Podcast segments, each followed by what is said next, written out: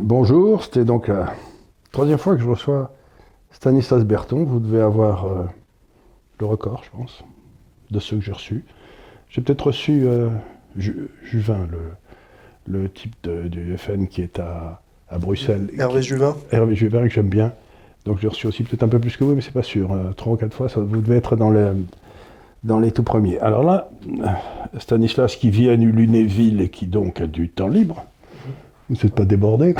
Bah non, non, mais c'est quand même beaucoup de travail. hein. Voilà. Ah, vient de publier, c'était une blague.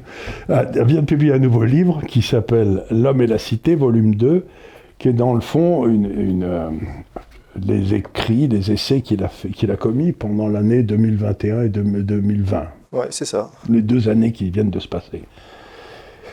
Et euh, comme toujours, j'ai été très intéressé par ce livre. Alors ce livre, d'abord, honnêtement, je vous recommande de le lire, parce qu'il y a énormément d'informations sur des choses qui sont que l'on connaît peu, sur comme euh, la diffusion du Covid, etc. Donc c'est très bien, parce que si vous cherchez des informations sur cette maladie, comment elle a fonctionné, comment les choses qui la guérissent, ce qui la guérissent pas, vous trouverez toutes les informations là-dedans. Mais aussi, c'est un livre qui est, la réflexion de quelqu'un qui essaye de penser par lui-même, et donc ça a des aspects économiques, philosophiques, religieux assez profonds sur la, la nécessité du christianisme. Et donc c'est un... Vous êtes un homme jeune, mais vous, vous pensez déjà profondément, quoi, si je peux me permettre. Écoutez, merci. c'est- J'essaye. Oui, vous essayez, mais c'est pas donné à tout le monde. Et c'est d'ailleurs pas un, un cadeau. Parce que quand on, se met, à penser par soi-même, parfois on se sent bien seul. Euh, Donc, euh, alors, la première partie de ce livre, c'est donc ce que vous appelez la guerre cognitive, qui dans le fond est menée contre notre civilisation depuis un certain temps, mais avec une accélération tout à fait évidente depuis deux ans. C'est-à-dire qu'on essaye de nous abrutir dans notre lecture du monde en partant du principe que si on assène à trop assez de catastrophes aux gens, ils finiront par se coucher. Quoi. Oui, c'est ça. C'est la stratégie du choc. hein, J'en parle dans le livre. C'est il faut créer un effet de sidération. Et on sait que ça débranche euh, voilà, les- la capacité quand vous, quand vous martelez et puis quand vous êtes dans le stress, dans l'anxiété permanente, euh, voilà, vous, vous juste vous surchargez l'esprit humain et les gens ne sont plus capables de réfléchir et il y a des choses qui passent. C'est ce qu'on dit, hein, plus c'est gros, plus ça passe. Et, euh, et un mensonge répété mille fois, euh, bah, dans l'esprit de certains, devient une vérité. Vérité, ça, c'était ce que disait Goebbels. Exactement. ouais. Ce que disait Goebbels, qui était quand même un spécialiste de la chose. Mais euh, j'ai trouvé ça extrêmement intéressant, mais surtout, je réfléchis. Il se trouve que j'ai des petits-enfants. hein. et il y en a un petit qui, qui doit avoir 7-8 ans aujourd'hui, qui est venu voir sa mère il y a un ou deux jours et qui lui a dit Dans le fond, euh, je devrais pas être sur Terre. Quoi. Je pense que cette espèce de cataclysmique, si vous voulez, on va tous mourir parce qu'on a fait, on a fait des gros péchés contre la déesse Gaïa. Et puis il y a ces, on doit porter des masques, donc on voit plus les gens sourire, on voit plus que. Ça doit être extrêmement euh, stressant aussi pour les tout petits, non pour les enfants, pour ceux qui commencent à voir la vie. Moi, j'ai voulu que j'ai pris des coups dans la tête toute ma vie, donc si j'ose dire, euh, il n'y a, plus grand chose à faire. Mais, mais pour, pour ces enfants, je trouve, ça. Est-ce qu'il y a des études qui ont été faites sur les, dommages faits à l'enfance petite et moyenne par cette espèce de folie qui nous a pris pendant deux ans? Oui, absolument. Bah, il y a plein de psychologues hein, qui ont pris position pour dire que c'était une catastrophe, que ce soit en France, aux États-Unis.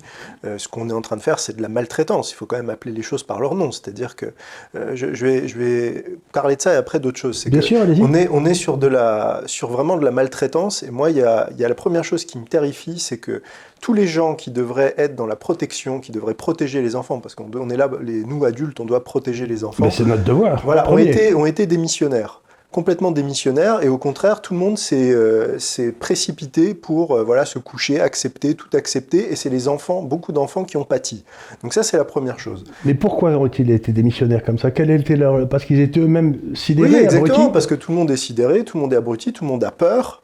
Euh, et tout le monde, euh, et, et on, on, on a peur d'aller, comme vous disiez, on a peur d'aller contre le, contre le courant. Et puis, on est aussi, il faut quand même le dire, parce que par exemple, on est aussi dans une nasse, c'est-à-dire qu'à partir du moment où vous êtes un couple, vous devez être deux pour travailler, vous avez euh, un à rembourser, un prêt, etc.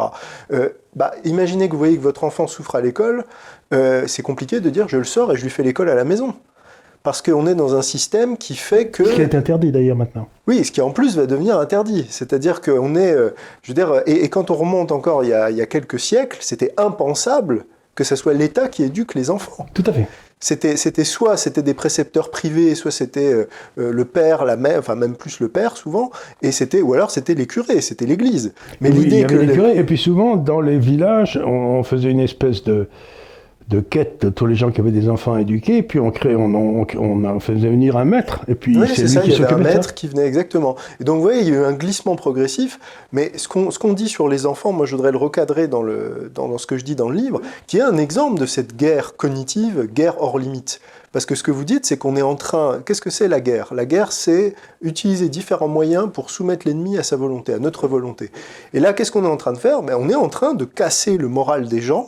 Euh, enfants, adultes, et on est en train de le faire par des moyens non conventionnels, donc on le fait par la psychologie, on le fait par les médias, etc. Mais en fait, le résultat est le même.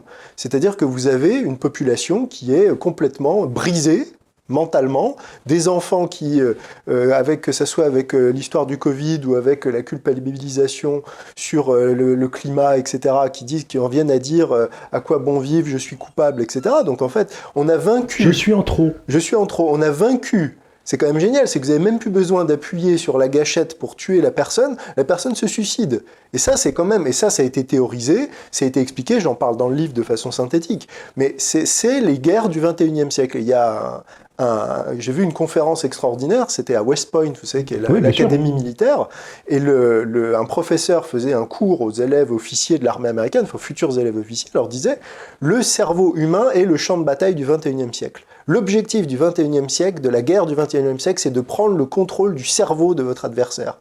Vous vous rendez compte ce que ça veut dire C'est abominable. La seule bonne nouvelle, évidemment, c'est comme les Américains n'ont pas gagné une guerre depuis la Deuxième Guerre mondiale, on peut espérer qu'ils vont la perdre, celle-là aussi. Mais je, fais une plaisanterie, mais c'est euh, c'est quand même effrayant de s'attaquer à ce qui fait, euh, euh, en quelque sorte, la dignité humaine, c'est-à-dire la capacité de raisonner et de dire non.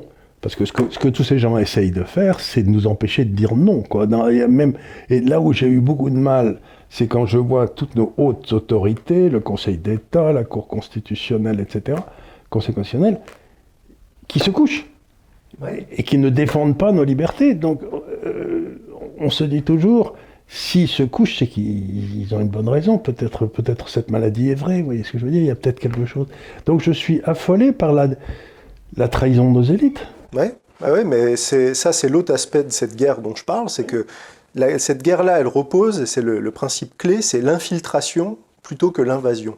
C'est-à-dire que c'est plus, vous avez plus des, ennemis qui rentrent, euh, qui passent vos frontières et qui arrivent avec leurs chars, c'est qu'on place ces hommes petit à petit à des postes clés et au moment décisif, eh ben, ils font ça, c'est-à-dire qu'ils n'accomplissent plus leur rôle. Alors vous les placez dans la haute administration, vous les placez dans les médias, vous les placez dans le monde de l'entreprise. Et qui est vous Alors moi, c'est ceux que j'appelle les, les mondialistes.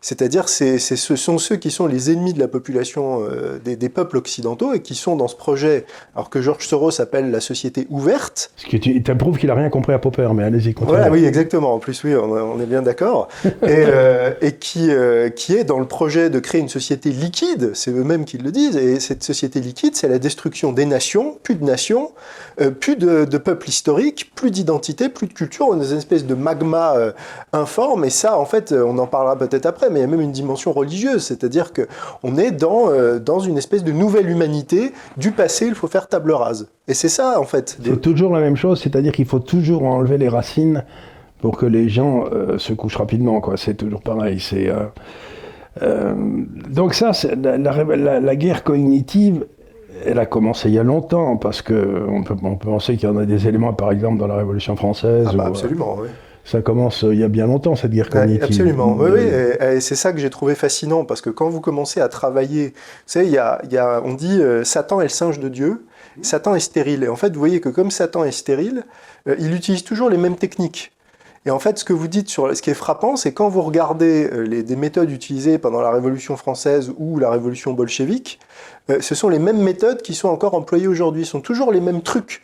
Pour prendre le contrôle du cerveau humain. Voilà, du cerveau humain, on prend le contrôle d'un système sain, stable, et d'en prendre le contrôle et de le détruire de l'intérieur. Et, par exemple, j'étais frappé quand vous, vous, regardez ce qui s'est passé avec la Révolution française, qu'on a fait à Marie-Antoinette et à Louis XVI, par exemple, vous savez, la fameuse affaire du collier, c'est la même chose, les mêmes méthodes que la collusion russe, soi-disant, qu'on a fait à Trump.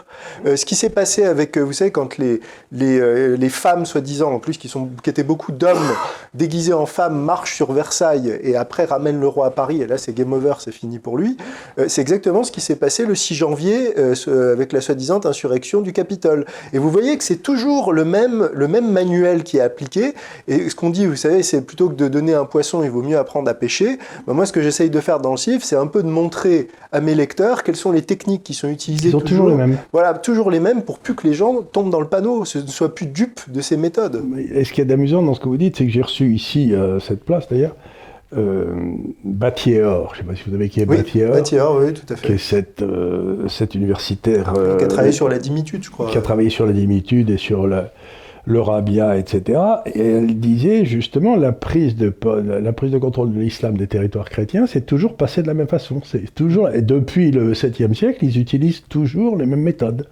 Et donc, c'est curieux de voir que ces méthodes, euh, dont la corruption des élites d'ailleurs, d'acheter les élites, et donc c'est curieux de voir que vous retrouvez, vous, dans le fond, ce que disait Battier, c'est-à-dire que le, euh, bah, les gens mal intentionnés ont, souvent tendance à utiliser les mêmes armes. Quoi. C'est, euh, Oui, et puis surtout, ce qui est frappant, et vous avez quand même dit le mot, c'est, euh, c'est quand même souvent la, trahison des élites. Hein. Je crois que c'était Peggy qui disait les patries sont défendues par les gueux et livrées par les riches. Hein. C'est, c'est, ou, ou, Bernanos qui disait il y a une bourgeoisie de droite, une bourgeoisie de gauche, mais il n'y a qu'un peuple de France. Parce que c'est toujours le peuple de France qui a sauvé ce pays, c'est jamais les bourgeoisies. C'est, c'est un peu la bourgeoisie a toujours trahi quoi. Ça fait partie. Oui, de, bah, de, Gaulle disait pas autre chose. Il disait ils sont prêts à tout tant qu'ils peuvent continuer à dîner en ville. Voilà c'est ça. C'est la même chose. Euh, ils sont prêts à tout et ils l'ont montré. Donc ça c'est la première partie qui est la révolution cognitive. Et alors dans la deuxième partie vous faites quelque chose qui est très intéressant et un peu surprenant d'ailleurs, c'est que vous allez euh, vers euh, dans le fond dans le domaine spirituel. Oui. C'est-à-dire que vous dites dans le fond la France est, euh, quelque part crève de cette séparée, de cette coupée de ses racines chrétiennes. Quoi. Euh, oui, de cette, alors de cette, euh, de cette même, disons, de l'arbre de vie, de ces, de ces détournés de Dieu. De cette détournée de Dieu. Oui, et ça c'est ce que dit une phrase terrible hein, de, Joseph de Maistre qui dit comme la France s'est détournée de sa vocation et l'a utilisée pour démoraliser l'Europe, elle va être punie par des moyens terribles. Donc c'est c'est ça. Et, ça c'est un, un discours de de nature spirituelle. Et, c'est amusant parce que quand vous, sans vouloir parler de portée de jugement, parce que je suis bien... Mais c'est exactement ce qu'essaye de faire Poutine aussi, c'est-à-dire de refaire naître la Russie éternelle, orthodoxe, chrétienne, en, partant du principe qu'elle avait été détruite par cette, euh, façon de penser, et que la, la France avait commencé à fauter bien avant. Mais donc, cette, dimension spirituelle, est-ce que vous pouvez développer un peu ça? Parce que c'est extraordinairement important. Et euh, si on en parle, on a l'air d'un gros crétin. Oui, c'est ça. Bah, je vais essayer d'expliquer parce que ce que j'ai compris en faisant ce travail de recherche et de, de réflexion, c'est qu'en fait, on, est au cœur en réalité d'une guerre de religion. En fait, le, problème, c'est que les gens aujourd'hui sont toujours ramenés au niveau qui est le niveau politique.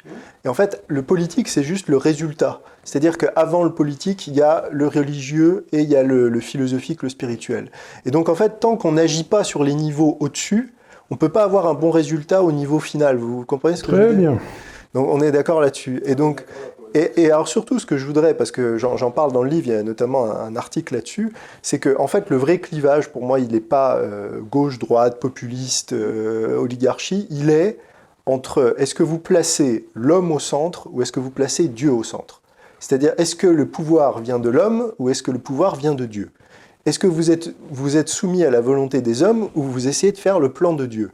Et c'est ça le vrai clivage aujourd'hui. Le plan que Dieu a pour vous. Que Dieu a pour vous, exactement. Et donc en fait, on comprend qu'aujourd'hui, on, est on baigne dans une idéologie, et même nos, je nos contemporains n'en ont pas conscience, ils baignent tellement là-dedans, qu'on est dans cette idée que c'est l'homme qui est au centre de toute chose.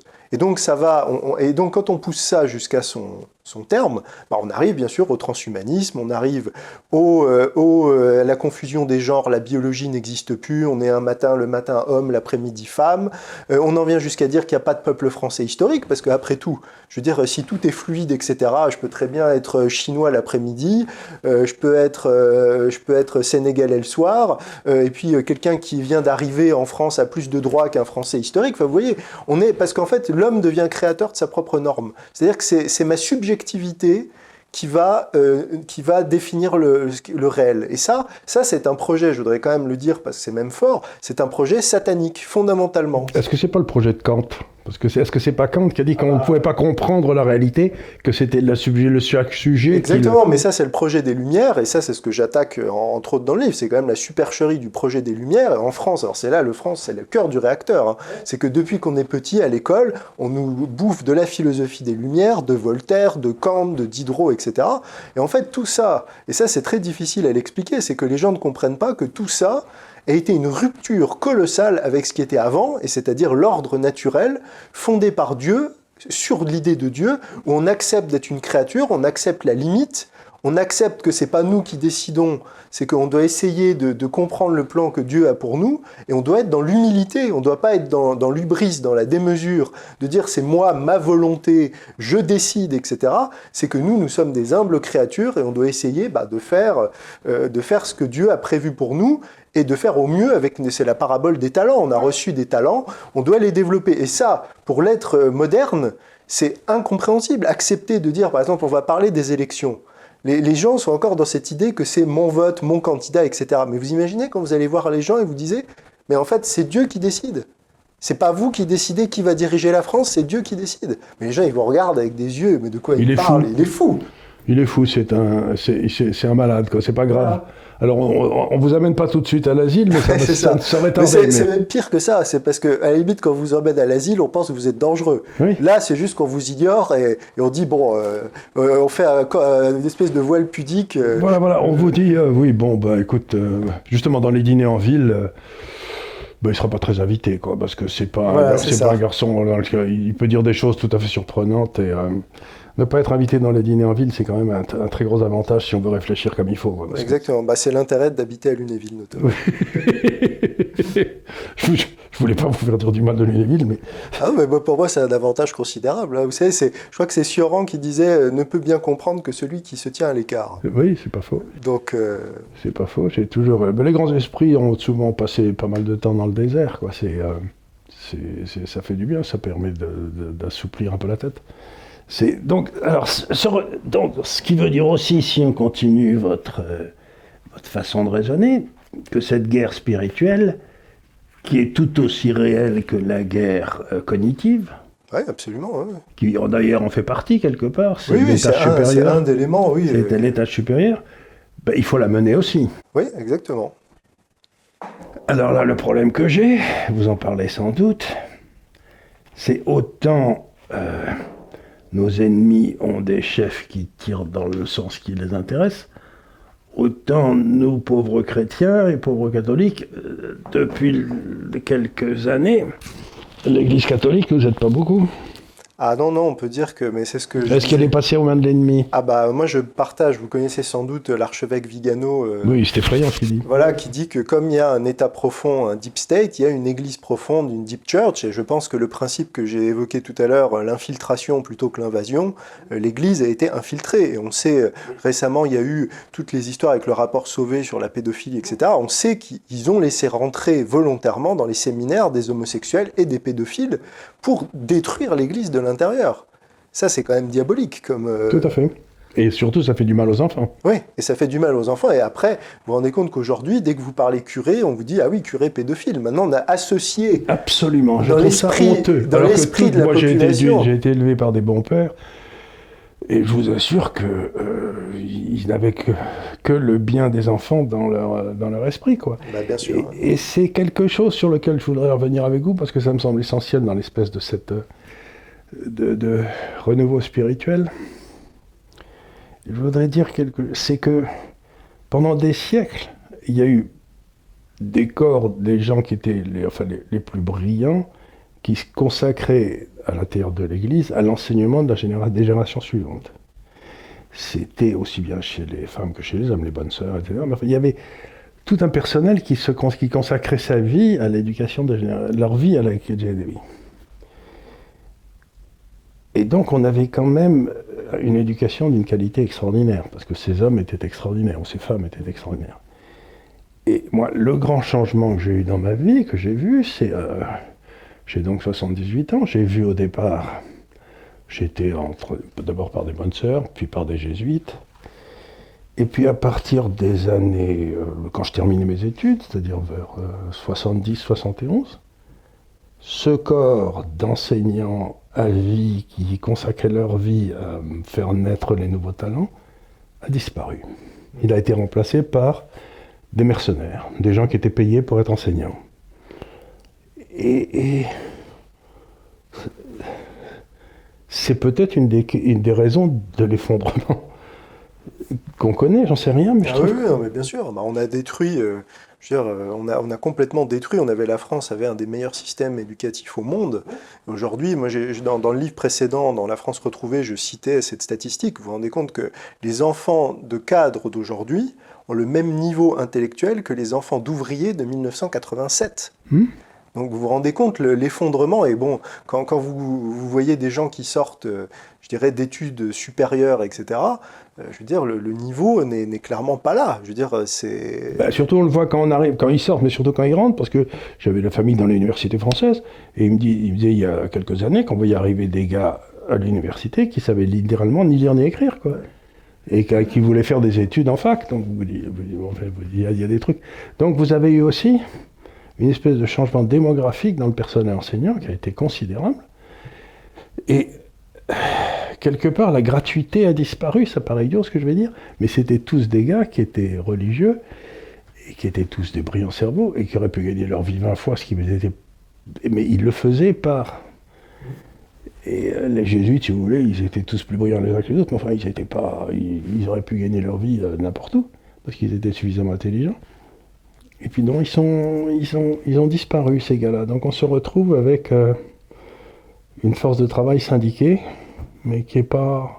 C'est pas que je veuille en dire du mal, mais c'est pas la même qualité. Oui, non, mais c'est surtout ce qui, a, ce qui a quand même été, c'est l'idée aussi de démocratiser l'enseignement de masse c'est toujours cette idée, c'est-à-dire au lieu d'admettre que, euh, en gros, on, connaît les grands équilibres, il y a 10% sur une classe d'âge, il y en a 10% qui vont faire moins bien que leurs parents, il y a 10% qui vont faire mieux, et le reste va faire la même chose.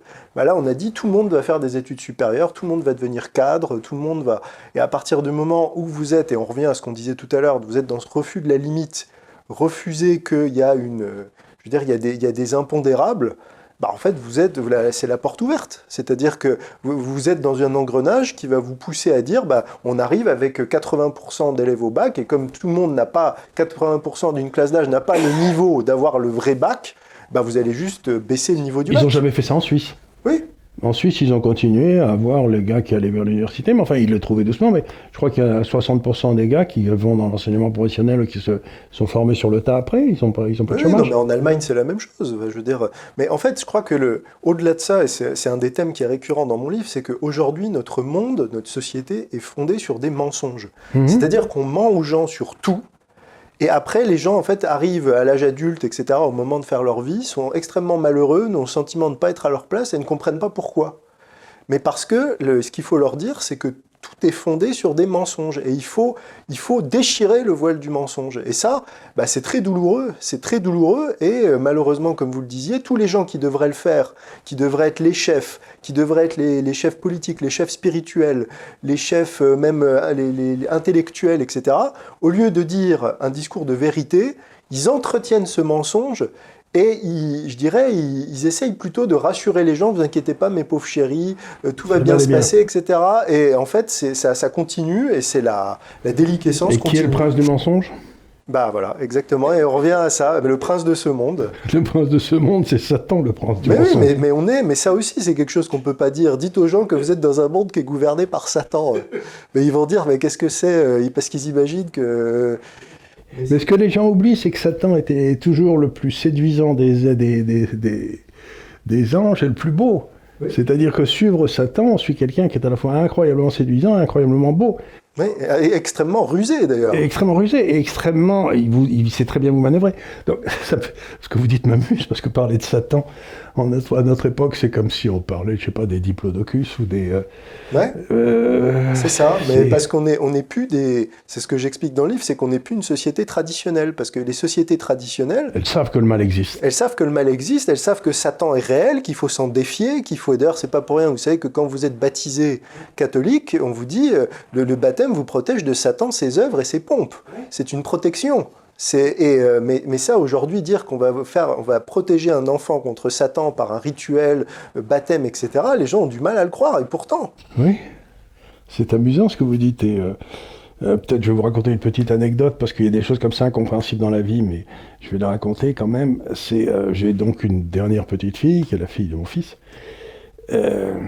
Et puis il y a 10-15 ans, le curé du village que j'aime beaucoup à Montfavet, qui est du côté d'Avignon, euh, me dit les cloches de l'église sont cassées, il va falloir les remplacer, on n'a pas d'argent, comment on va faire? Je lui dis monsieur le curé, foutez-moi la paix, dites-moi combien. Et puis, euh, bon, je lui paye ses cloches, j'oublie complètement le truc. Quatre ans après, on baptise la petite. Son parrain le reçoit et le prêtre dit comment va s'appeler cet enfant Il dit elle s'appellera Charlotte Marie Cécile. Et le prêtre s'arrête et dit Est-ce que vous savez que c'est le nom des trois cloches Oui, donc c'est quand même un truc rigolo, quoi. C'est... Ben Il m'a dit, je crois que votre nom a été accepté. oui, mais bien sûr. Mais oui, donc c'était quand même un truc rigolo. C'est, une espèce de clin d'œil.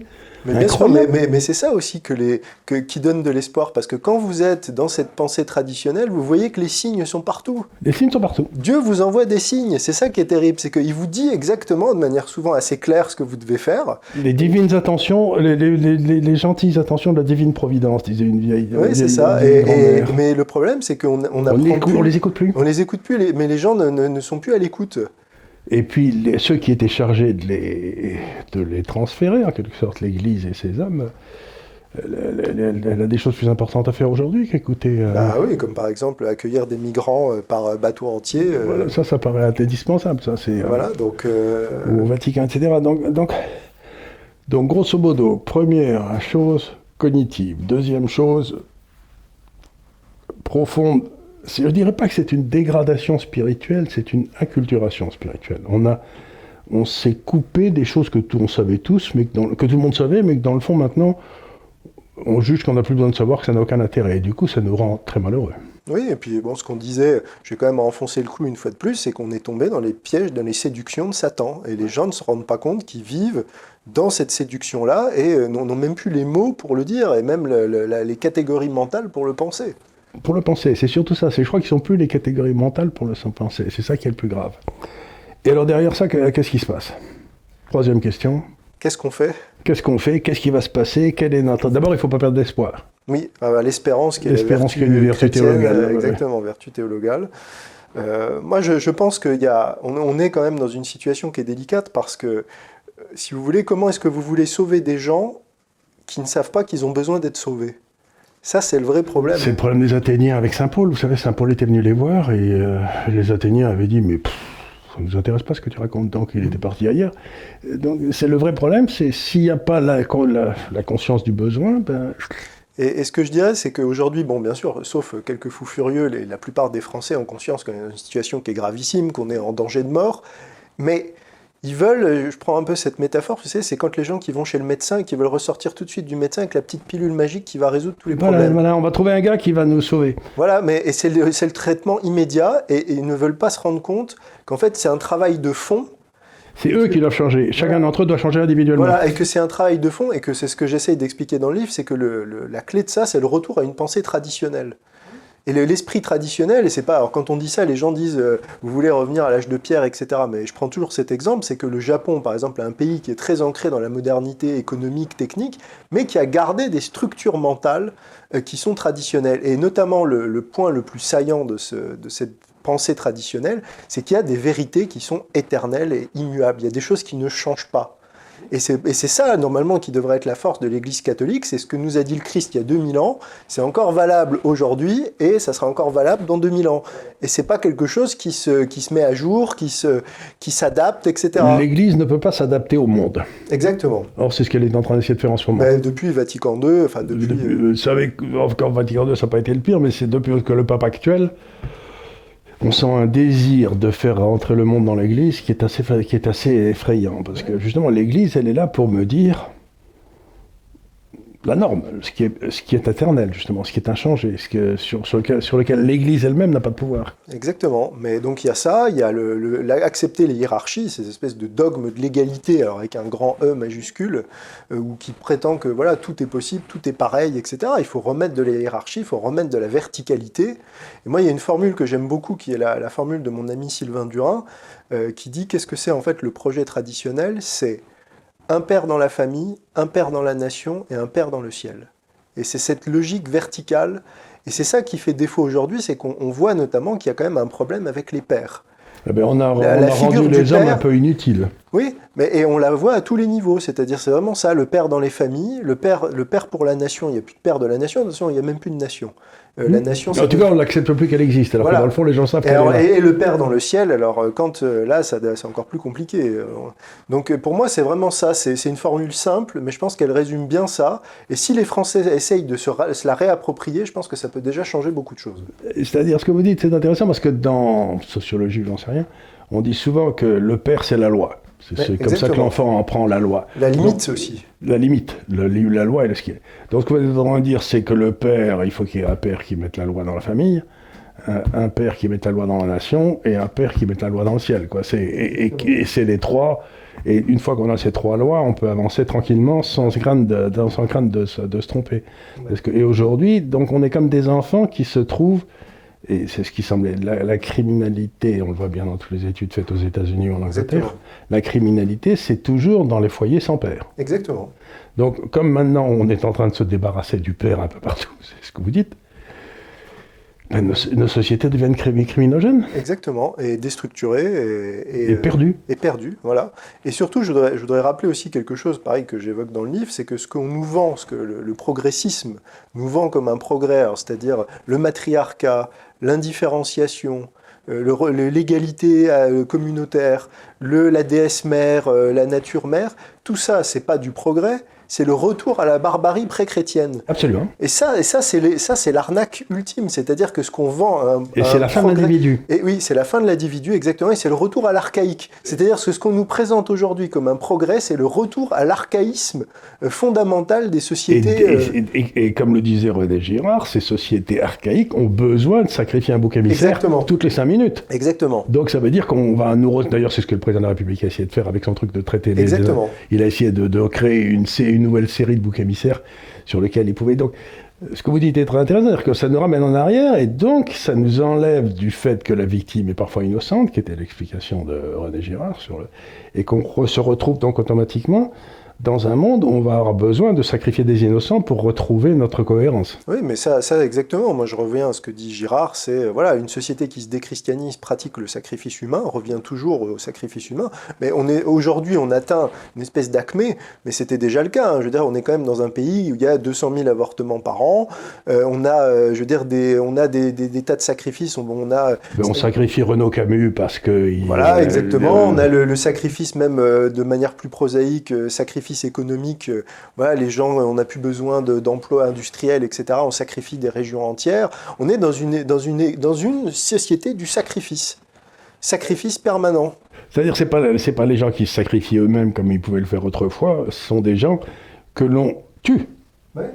C'est-à-dire que c'est les, les puissances publiques qui tuent les, gens qui ne font plus l'affaire. Et, c'est ce que j'expliquais dans, le, dans, le, dans L'homme et la cité, volume 1, c'est qu'aujourd'hui, le bouc émissaire absolu de notre époque, c'est euh, l'homme blanc euh, occidental. Et alors, s'il est catholique, alors là, c'est vraiment. il, il, aggrave son cas. Quoi. Oui, il aggrave son cas. Et puis, alors, si en plus il défend le patriarcat et qu'il n'est même pas repentant et que le progressisme, c'est pas sa tasse de thé, là, c'est vraiment la bête à abattre. Oui, vous êtes mal parti, d'après ce que je comprends. Oui, bon, écoutez. Euh, vous vous en remettrez Oui, je m'en remettrai. Oui, moi, ça fait longtemps, mais euh, vous avez quel âge? Euh, Là, je vais avoir 38 ans hein, cette année. Oh, vous avez déjà 40 ans de moins que moi, vous vous rendez compte ça fait, ça, va, faire, allez, 58 ans que j'en prends plein la gueule, mais ça fait rien. Je vous assure que c'est une bonne chose. Il y a une espèce de, de plaisir très fort à se faire traiter d'imbécile par des corneaux je crois que vous allez, vous allez, vous allez connaître cette jouissance un grand moment dans votre vie. J'ai déjà, j'ai déjà donné déjà pas mal. mais je sens que ça va continuer. Mais c'est ce qu'on disait, vous savez, la, sérénité qu'on gagne, c'est que c'est Dieu qui décide. C'est-à-dire, il a tracé un chemin, euh, il nous envoie des épreuves, il faut les accepter comme elles viennent, et puis euh, on, avance. Voilà. Et, puis on avance et oui, de temps en temps, on se casse la gueule, et puis, euh, puis on, on s'époussette et on repart. Voilà, mais vous savez, euh, je, là, depuis, depuis que je me suis engagé dans ce, dans ce travail qui est d'écriture, de pensée, etc., et puis j'ai complètement assumé mon, mon politiquement incorrect, bah, il y a des portes qui se sont fermées, mais il y a des portes qui se sont ouvertes. Ouais, j'aurais, j'aurais jamais écrit tout ça, je ne vous aurais jamais rencontré, j'aurais jamais été ici, j'aurais jamais... Euh, donc euh, il y a des portes qui s'ouvrent, il y a des portes qui se ferment, mais il y a des portes qui s'ouvrent. Et je trouve qu'à tout prendre, je suis pas mécontent des termes de l'échange, en fait. Non, vous avez raison, parce que bah, d'un côté, vous vous allez avoir des esprits libres, et de l'autre côté, vous aurez des, des esprits brillants, mais serviles. Et c'est, et c'est ça que moi qui me fait le plus peur, c'est qu'on me dise tu as obéi à des choses auxquelles tu n'aurais pas dû obéir. Il faut donc, euh, je crois que le but d'une éducation, si vous avez des enfants, c'est de leur apprendre à dire non et leur apprendre ce qui est inacceptable. Inacceptable, exactement. Donc leur apprendre à dire non, je crois que c'est vraiment le plus grand souffle, le plus grand, le, plus grand souhait qu'on peut faire pour une éducation réussie. C'est non, ça je le ferai pas. Ouais. Et quel que soit le prix, et quel, que soit... le prix qu'il faut payer, je le ferai pas. Ouais, exactement. donc ce que vous dites, c'est vous devriez appeler votre livre, votre livre Comment apprendre à dire non. Ouais, mais moi j'aime bien, euh, plutôt que d'être que sur le non, j'aime bien cette phrase de l'évangile qui dit que ton oui soit un oui et que ton, non soit un non. Je l'utilise tout le temps aussi.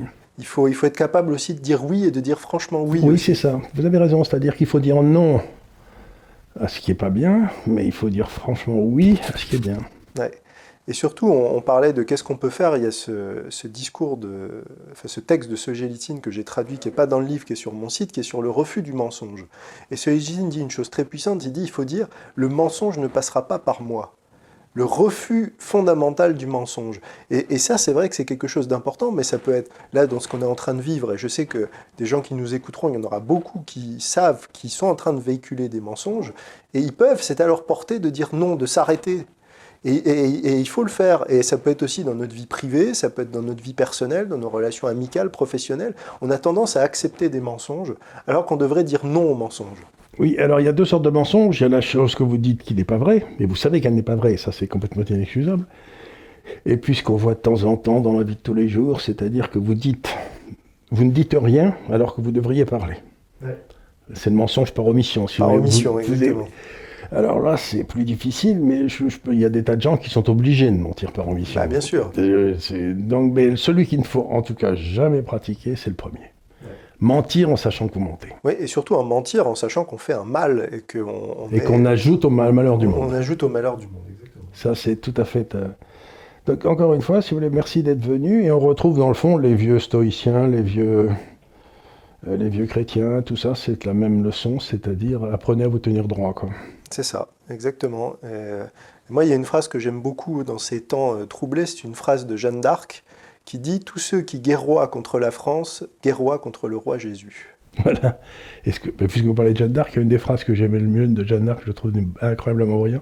L'évêque Cochon lui demande Conchon lui demande euh, donc Dieu préfère les Anglais aux Français, les Français aux Anglais, et elle répond il préfère les Français en France et les Anglais en Angleterre. Exactement. Et elle rajoute, ça c'est, je trouve que c'est cette phrase la plus magnifique, quand on lui dit est-ce que vous êtes dans la grâce de Dieu, elle dit si j'y suis, que Dieu, si je n'y suis pas, que Dieu m'y mette, si j'y suis, que Dieu m'y garde. Et voilà, c'est très bien.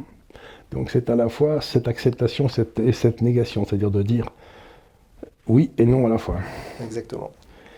Ben, j'espère que tous nos auditeurs vont réfléchir à cette question importante du oui et du non. Mais il y a une chose qui apparaît certaine dans toute notre vie, à tous les deux en tout cas, c'est qu'il n'y a aucune place pour le en même temps. Merci beaucoup. Merci Charles pour votre invitation.